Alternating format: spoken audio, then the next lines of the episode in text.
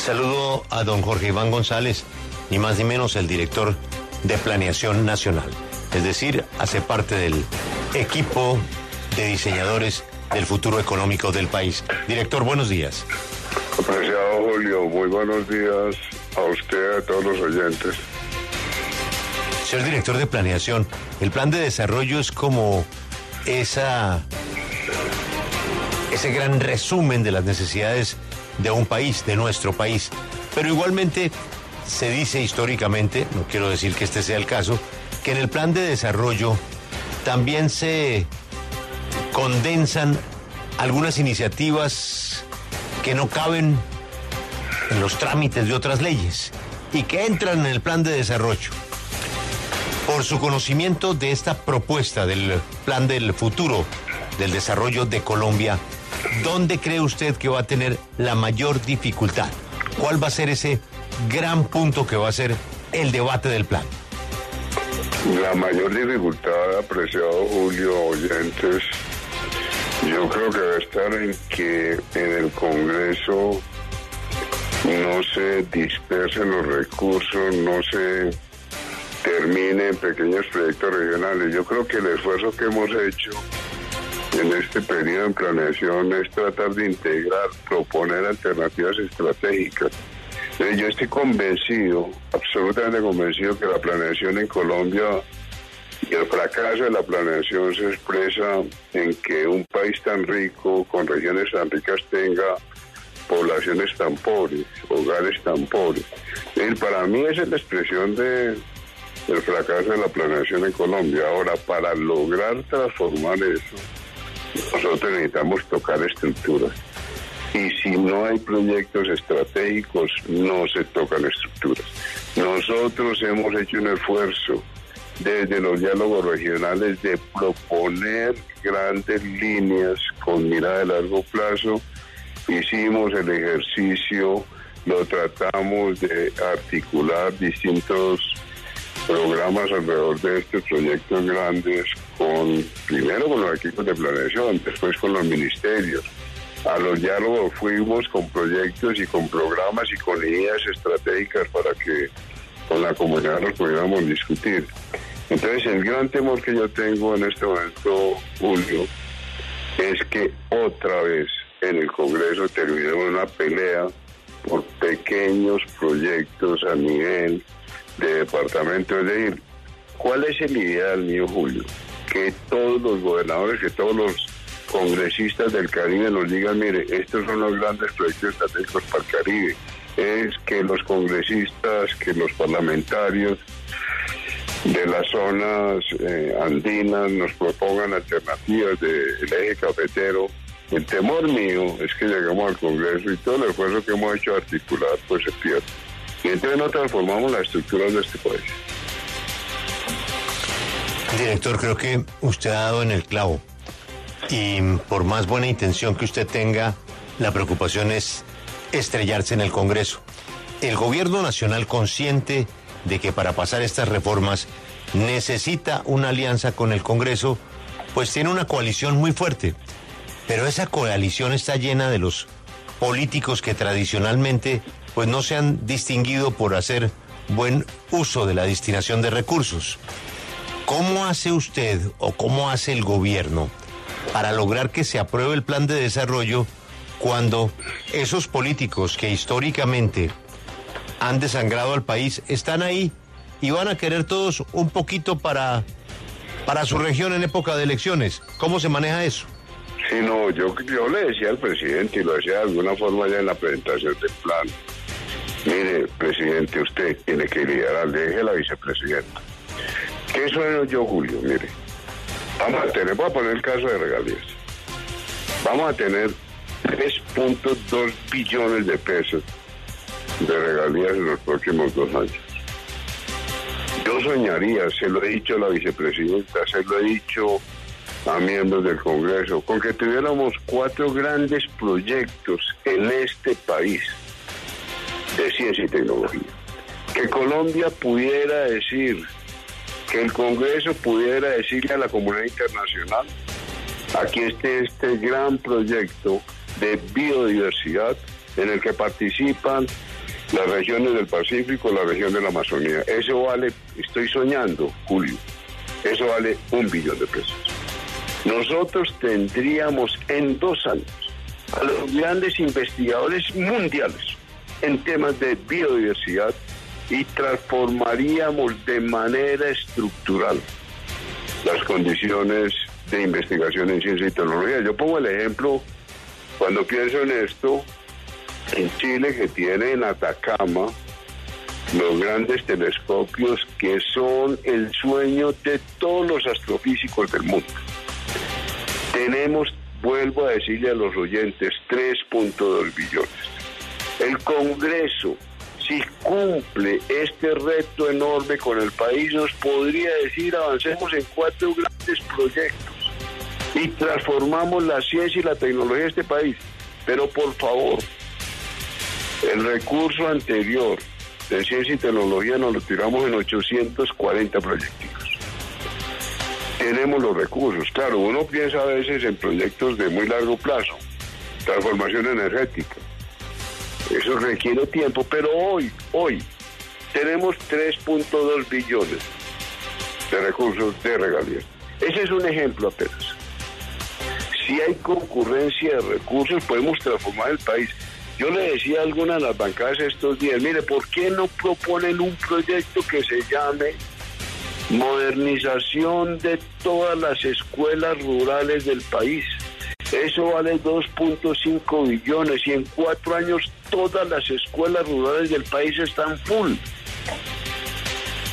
Sí, director. No somos capaces, no somos capaces. Quiero que empecemos a hablar de algunos temas, director, que se plantean en este Plan Nacional de Desarrollo. Por ejemplo, el tema de la transición energética, porque aquí ya señalan la prohibición de la minería a gran escala a cielo abierto para carbón. Este fue un artículo que pues entró a última hora y también, pues según veo, no entró la facultad que tenía el presidente en el borrador de este proyecto para crear un grupo empresarial del sector energético. ¿Cómo va a ser esa transición energética y esas nuevas facultades que tendría el presidente en la materia? Sí, sobre, el carbón para nosotros hay claridad, digamos. En el caso del carbón, nosotros lo que estamos diciendo, lo que está diciendo el gobierno es que grandes proyectos a cielo abierto, ya inclusive se estaba desestimulando muchísimo el carbón antes de la crisis con Ucrania, Rusia, entonces, para nosotros sí es claro que el carbón debería desestimularse, digamos, frente a otros minerales. Para nosotros sí es absolutamente claro que el carbón no debería tener ningún estímulo en el futuro y no se deberían fomentar grandes proyectos de, de, de, carbón a cielo abierto, Luis. Señor eh, director de planeación, Hablemos de las facultades especiales que se le otorgan al presidente de la República, toda vez que estas pues terminan siendo bastante llamativas para algunos, peligrosas para otros. Hay quienes incluso han calificado estas como una puerta que se estaría abriendo hacia una dictadura al ofrecerle al presidente Petro la posibilidad de tomar decisiones em, definitivas en el tema de los de las tarifas de energía, de la operación del sistema eléctrico nacional pero este no es el único caso. ¿Usted qué responde a esas personas? ¿Usted qué, qué responde a quienes dicen que estas facultades están llevando hacia un escenario autoritario por parte del presidente? Eh, gracias, Juan Pablo. En otros casos siempre se le han dado facultades extraordinarias al presidente. Ahora van a ser por un periodo de seis meses y es el Congreso que tiene que definir los alcances de esas facultades. Yo no lo veo así, hay necesidades urgentes hay preocupaciones inmediatas entonces esas facultades pueden ayudar a avanzar en puntos muy específicos que puedan contribuir al desarrollo del plan. Pero a mí me parece que el Congreso tiene todas las facultades para decir hasta dónde van esas, esos privilegios, digamos, hasta la presidencia y creo que entre todos que hay un control colectivo. Yo creo que estamos lejos pues de pensar en poderes como dictatoriales o eh, excesivos. Entonces, pero como le digo, en otros planes de desarrollo también se han dado facultades extraordinarias. Eh, director, pero quiero que hablemos sobre una de esas facultades extraordinarias que tiene que ver eh, con la regulación de los usos alternativos de la planta de coca y de cannabis. Ese es un tema sensible. Ese tema no debería corresponderle al Congreso de la República y no al presidente por vía de facultad extraordinaria. Lucas, ahí hay una discusión enorme. Mire, este gobierno no tiene un discurso ingenuo sobre la coca. Yo creo que ese es el primer punto. Yo creo que el gobierno pasado tenía una causalidad absolutamente simplona. Glifosato, se acaban entonces los cultivos, se acaba el narcotráfico y se acaba la violencia. Y yo creo que el discurso de este gobierno es mucho más complejo. Y nosotros somos conscientes, por eso la importancia que el plan de desarrollo le damos al ordenamiento del territorio. Es que el ordenamiento del territorio, entre toda su complejidad, tiene el tema de minería ilegal, el tema de coca, el tema de deforestación. Cuando nosotros hablamos del ordenamiento del territorio, estamos diciendo, mire, aceptemos que en este país tenemos un problema estructural relacionado con los tres temas. Eh, Indepaz decía, puede haber en este momento 60 aparatos armados en el territorio colombiano. Entonces, ¿cómo enfrentamos eso? Primero, negando el discurso ingenuo, aceptando que hay unas, unos cultivos de coca, aceptando que se pueden ir abriendo espacios para que nosotros entendamos que lo que pasa es que una finca de coca, digamos, de hectárea y media puede estar produciendo 8 millones de pesos al mes después de vender pasta.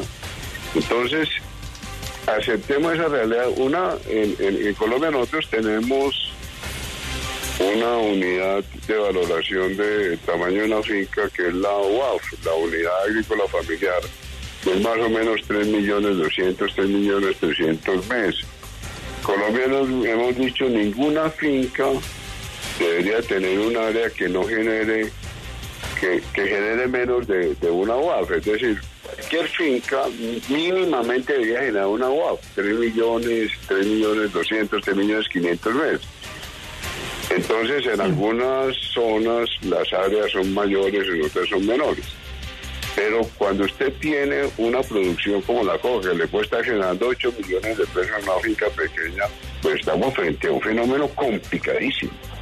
Entonces, lo que ha dicho el gobierno, lo que ha dicho el Ministerio de Justicia es entendamos el fenómeno, veamos cómo se puede comprender y tratemos de encontrar alternativas respetando pues toda la discusión internacional complicadísima sobre este tema, pero no seamos ingenuos, no digamos que vamos a sustituir la coca mañana por cacao, por ejemplo.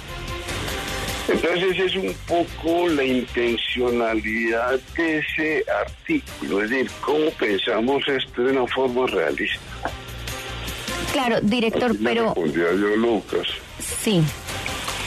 Director, sin embargo, cuando usted revisa en el Congreso de la República, por ejemplo, el cannabis medicinal es un proyecto que está aprobado y está en curso, de hecho, uno para la marihuana recreativa y ahí se quieren pues meter otro tipo eh, de cosas. Entonces uno sí se pregunta por qué ignorar el trabajo que se está haciendo desde el legislativo, como le preguntaba Lucas, porque ya hay voces como la de la senadora Paloma Valencia que está diciendo que con este tipo de decisiones pues al Congreso no lo van a necesitar. ¿Usted no cree que esto sería contraproducente para poder discutir otras cosas en las que el gobierno sí va a necesitar de ese apoyo del Congreso?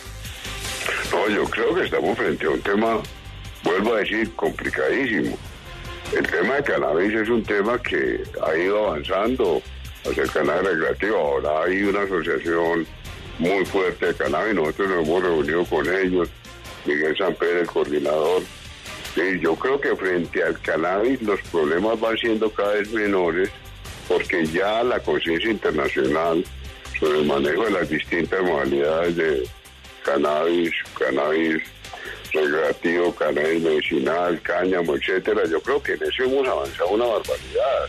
Y lo que decimos es donde podamos sustituir coca por cannabis, hagamos la sustitución, impulsemos la producción de cannabis, evidentemente pensando en lo que pueda pasar en el Congreso. Lo que queremos con el tema de coca, es decir, miremos exactamente qué se puede hacer, pensemos el problema en su complejidad y no digamos, vuelvo a decir, simplemente la fumigación y entonces se acaba el problema porque acabamos con las plantas, no. Pensemos en su complejidad.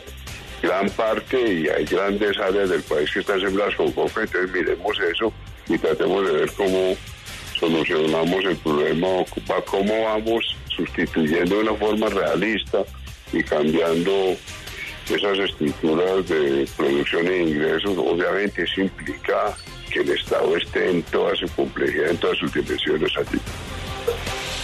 Doctor González, em, los ingresos de Colombia, pues de una parte dependen de los hidrocarburos y sabemos que Colombia, por eh, decisión del presidente y como oferta de campaña, está en un proceso de transición para ser reemplazados. Pero eso no está a la vuelta de la esquina, así es de que ahí estamos con lo que tenemos hoy de venta de petróleo y los recursos que eso nos genera. Pero el otro motor de la gasolina, de la, de la economía en Colombia, esa otra gasolina, lamentablemente es el, el narcotráfico, eso no lo podemos ocultar. Ahí está el origen de todos nuestros problemas, de todas nuestras enfermedades.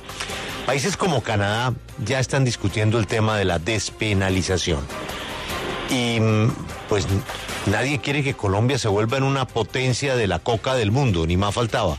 Pero hay que resolver, hay que resolver una guerra que se perdió.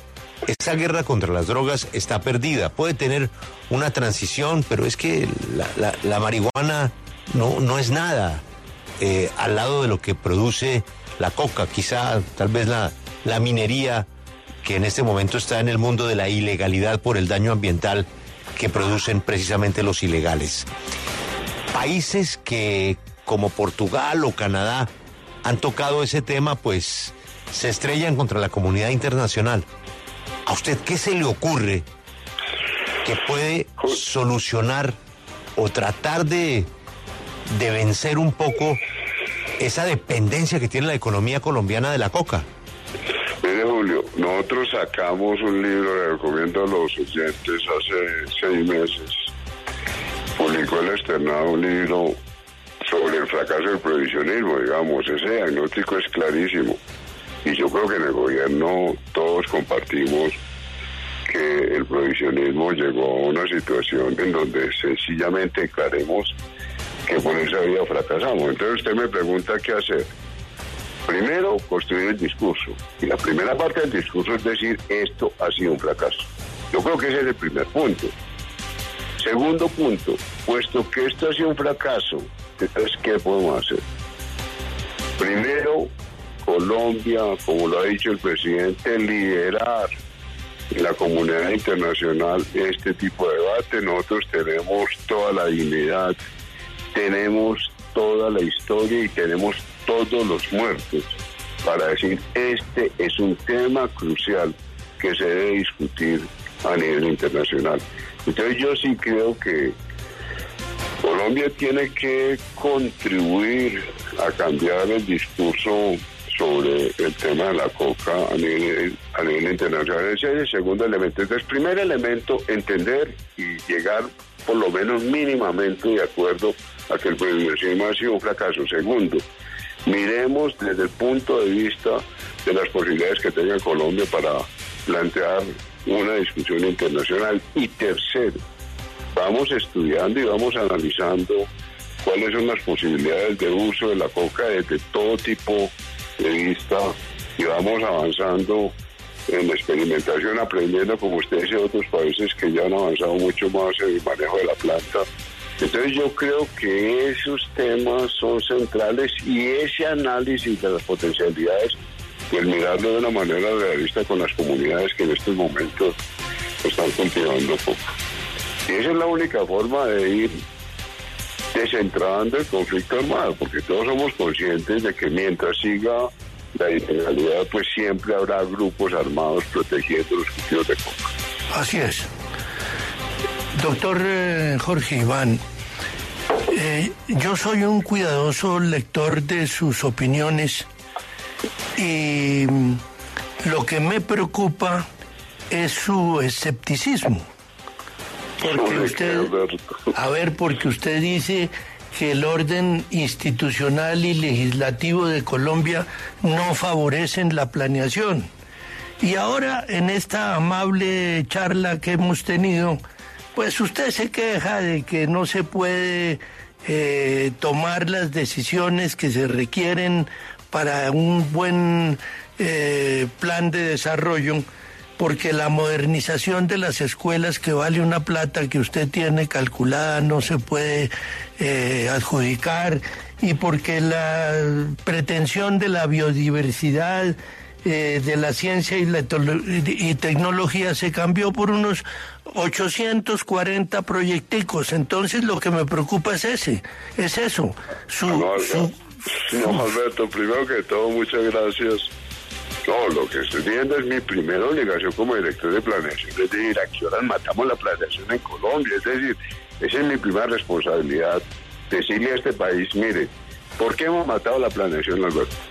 Primero, porque hubo una tendencia internacional, sobre todo después de finales del año 70, comienzos de los 80, en donde el mundo dijo no es Keynes, es Friedman. ¿Y Keynes qué decía? Pues la intervención discrecional de los estados, que los estados vayan ampliando, disminuyendo el gasto público en función de sus necesidades. Y Friedman dijo, no, los gobiernos intrínsecamente son irresponsables, entonces pongamos reglas, reglas para.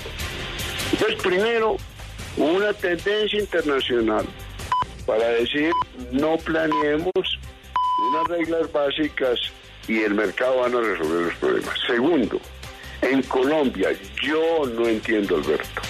Yo no entiendo, sigo sin entender, y eso lo tengo que decir a todos los colombianos, a los congresistas. ¿En qué momento se nos ocurrió en normas constitucionales poner porcentajes de porcentajes? Está lleno en este país de normas de carácter constitucional con porcentajes. El tema más dramático es el sistema general de regalías, pero también el sistema general de participaciones. Esto es una locura. A alguien se le ocurrió que para la paz el porcentaje de regalías debe ser del 7%. ¿Por qué el 7%? ¿Quién se inventó eso? ¿Por qué se le ocurrió a alguien que en ciencia y tecnología tiene que ser el 10%? ¿Por qué alguien se inventó que los eh, eh, municipios productores deben recibir el 40%. Entonces, eso está matando la plan. Eso mata la planeación. Tercer elemento que da contra la planeación de manera dramática, la sectorización del presupuesto. La comisión de gasto dijo, la comisión de gasto para los oyentes fue una comisión de hace cuatro años. La comisión de gasto dijo presupuesto por programa. Hagamos presupuesto por programa, no presupuesto por sectores. Entonces, mientras tengamos sectorizada la planeación, pues sencillamente no podemos planear, mientras tengamos sectorizado el presupuesto. Cuarto elemento que va contra la planeación de una forma brutal. La mirada como distribuimos los recursos por departamento. Es que a mí las bancas me dicen, es que mi departamento ya tiene menos plata, o no creció tanto mi departamento. Entonces yo les digo, apreciado representante, apreciado senador, el problema no es el departamento, dígame cuáles son los proyectos.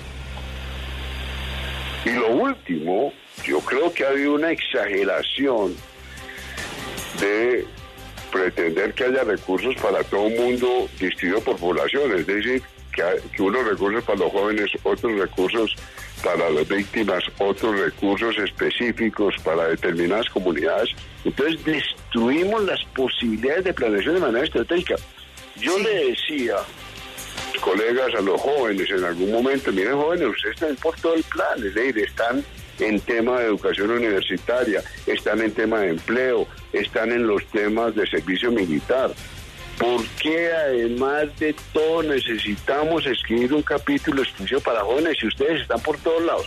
Entonces yo creo que esos son elementos estructurales. Entonces, Alberto me dice, ¿por qué lo digo? Pues yo lo digo porque yo estoy en planeación y digo, no se puede hacer planeación. O sea, yo esperaría, y vuelvo a decir como le decía Julio, es mi sueño. Mi sueño es llegar al Congreso y con los congresistas poder definir proyectos estratégicos. Ahora, yo llego al Congreso con el pánico y con el temor de la sectorización y de la departamentalización del presupuesto. Director, le cambio de tema porque eh, el artículo 125 del Plan Nacional de Desarrollo deja claro que la ADRES, que es la administradora de los recursos del sistema de salud, será la encargada de toda la administración financiera, por lo que en teoría ya no se necesitaría reforma a la salud porque con este artículo que ustedes ponen en este documento se acaba con la intermediación de las EPS y se acaba, por supuesto, con la función del aseguramiento de estas entidades. ¿Qué usted? No, Luisa, lejos de eso. Yo no sé por qué en algunos trinos han leído ese artículo así. Lo que nosotros estamos diciendo es la ADRE no puede ser pagadora. Nosotros no estamos diciendo que la ADRE va a ser pagadora. Que la puede girar. Pero en ningún momento se puede confundir eso con que la ADRE sea pagadora. tiene que liquidar, la, digamos, la EPS hace la liquidación y, posteriormente, en el último momento, eventualmente la ADRE pueda, pueda girar. Nosotros en esto hemos sido muy cuidadosos. También le comento a los oyentes porque nosotros estamos diciendo, si el gobierno está preparando la reforma en la salud, la reforma en las pensiones y la reforma laboral, nosotros cuando los ministros nos presentaron proyectos y artículos que tenían que ver con reformas futuras, nosotros dijimos, no, todo el paquete, todo el paquete que vaya en la reforma respectiva. Si es la reforma en la salud, si es la reforma pensiones, o si es la reforma a la laboral. Entonces, en este caso, Luisa, no, no hay ninguna duda. Nosotros no estamos diciendo en ningún momento que el ADRE sea pagador o que el ADRE revise si la factura que pasa en el hospital está bien hecha o no. Es que el aire no tiene capacidad para hacerlo. Entonces, lo único que estamos diciendo es sencillamente para facilitar temas de caja, pues que el aire sea el que gire, pero no es el que mira la factura, el que la analiza, el que dice si está bien o no, o si hay necesidad de glosar o no. Todo eso sigue, sigue funcionando como está funcionando ahora. Director, y le vuelvo a cambiar de tema para que hablemos sobre los subsidios, porque en este asunto, pues ustedes contemplan el programa Hambre Cero, que incluye dar ayudas en especie, también otro nuevo de renta ciudadana. Pero estos subsidios llaman la atención que entran a funcionar es en 2024 y en 2023 está Jóvenes y Familias en Acción, pero hay unas facultades que tendría el presidente también para acabar incluso con estos programas o modificarlos. No es dejar por fuera a muchos ciudadanos que pues en este año necesitan de esas ayudas teniendo en cuenta pues la inflación que hay en este momento. No, nosotros en eso queremos ser cuidadosos.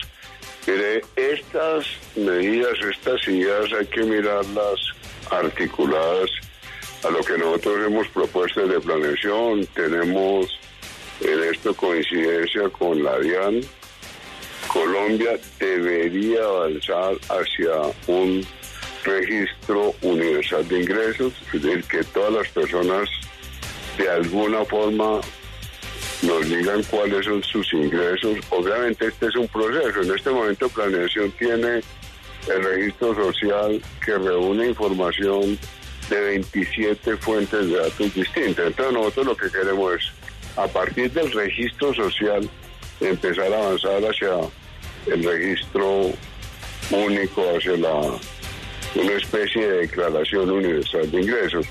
Entonces, en ese sentido, estos artículos se deben mirar como un proceso de transición en donde los distintos subsidios que están recibiendo hoy, por ejemplo, Familia en Acción, compensación del IVA, Jóvenes en Acción, Colombia Mayor, que todo eso se vaya unificando alrededor de una renta básica. Desde el programa del gobierno siempre se dijo el ideal. ¿Cuál es el ideal? Pues una renta básica para todas las personas. Ahí seguimos mucho, pues, teorías de, del siglo XIX, en, la, en la edad contemporánea, Van una, un ingreso básico universal. Ese es el sueño y ese es el ideal entonces es un poco reorganizar todo este tema de subsidios. Es que estamos muy dispersos. De familia en acción tenemos casi dos millones de familias. Compensación del IVA tenemos otros dos millones de hogares. A veces coinciden y a veces no. Pero entonces no tenemos suficiente claridad de en qué momento coinciden o no. Tenemos además jóvenes en acción, más o menos medio millón de jóvenes en acción y Colombia Mayor tenemos casi dos millones de adultos. Entonces, ¿cómo unificamos y cómo pensamos en una estructura de distribución de los subsidios mucho más ordenada. Entonces esa es un poco la idea de, estos artículos. Entonces no se puede mirar de manera aislada, pero jamás este gobierno va a permitir pues que lo el presidente de mil maneras. Pero bueno, no puede permitir que una persona se muera de hambre. Señor doctor en economía de la Universidad de Lovaina, esta es la última pregunta sobre un tema que tengo entendido usted ha estudiado mucho. Estamos por elegir nuevo gerente de la Federación Nacional de Cafeteros. ¿Usted considera que ese nuevo gerente, hombre o mujer, debe tener una experticia, un conocimiento especial en materia de comercio exterior y además como requisito que hable inglés? Pues yo respeto eh, la, decisión que tome la federación. No, y, esas, si ustedes estaban hablando cuando yo entré al principio, pues esas decisiones tomaron, se tomaron de manera colectiva en, en el comité, pero, pero si yo no veo yo no, porque sí, a mí me parece que, bueno, el inglés para todos, yo sufro mucho con el inglés paisa, pero yo creo que el inglés es, fundamental y que todo este tema de comercialización es, clave, pero sí, me parece, como usted decía, ¿por qué no? Ahora, sí me parece que son muy importantes Ahora, la pregunta es si son condiciones absolutamente necesarias, pues un poco la decisión del comité es que deberían ser eh, condiciones eh, pues importantes para, la nueva gerencia de la federación, pero, pero a mí me parece que ese es un tema relevante, pero bueno, es el comité y lo que tiene que determinar eso ya más en detalle frente a cada uno de los candidatos. Doctor González, mucha suerte con su plan de desarrollo y muchas gracias por esta manera. A ustedes muchísimas gracias por, los comentarios. Y, como les digo, si ustedes nos ayudan, no es que yo le he dicho mil universidades, medio. O sea, yo puedo decir esto, necesitamos el proyecto estratégico. Ahora, si ustedes no nos ayudan, si ustedes no, no, yo creo que este es un trabajo conjunto. Es decir, es un trabajo de crear una conciencia pública, una especie de razón pública, en donde todos entendamos que no podemos cambiar este país si no tomamos decisiones de impulsar proyectos estratégicos. Y muchísimas gracias a ustedes, a los oyentes, por la invitación. A usted, profesor.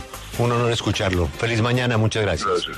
Él es el director de planeación, Alberto. Se llama Jorge Iván González. Acompáñenos en el canal de YouTube arroba Julio Sánchez Cristo Oficial.